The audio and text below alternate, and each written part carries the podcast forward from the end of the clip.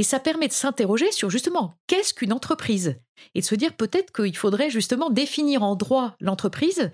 Et du coup, dans l'article 1832 du Code civil, qui finalement celui-là n'a pas été transformé dans la loi Pacte, puis je vais arriver aux entreprises à mission, je, ne les oublie pas.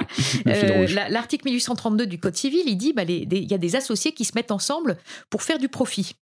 Et il y a un certain nombre de personnes qui, depuis une vingtaine d'années, ont réfléchi pour proposer une transformation de la définition justement de euh, la société commerciale et du rôle de l'entreprise, en disant en fait, on devrait mettre en avant le fait que une entreprise c'est un projet collectif financé au moyen du profit et dont on doit vérifier que son activité est compatible avec l'intérêt général.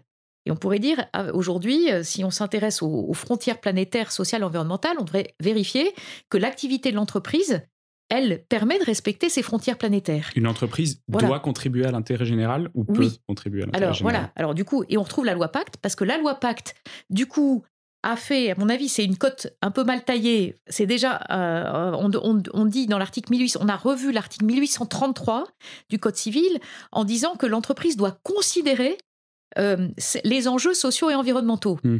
Donc, ben voilà, on revient, on n'est pas encore à dire euh, l'entreprise doit systématiquement, on doit lui demander de rendre des comptes de la façon dont elle contribue à cet intérêt général, compris social et environnemental.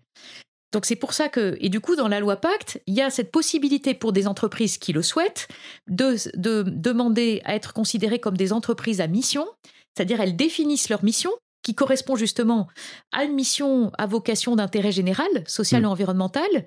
Et puis, elles doivent créer un comité de mission avec des, personnes tierces qui doivent vérifier qu'elles répondent à leur mission. Donc, on voit bien qu'on est quelque chose qui est toujours bah, un engagement volontaire d'entreprise qui les contraint, mais on n'est pas du tout dans une contrainte qui s'applique à toutes les entreprises. Or, bah, malheureusement, euh, la situation, on voit bien aujourd'hui qu'elle est gravissime et que euh, moi je dis souvent que les entreprises font partie du problème et doivent faire partie de la solution.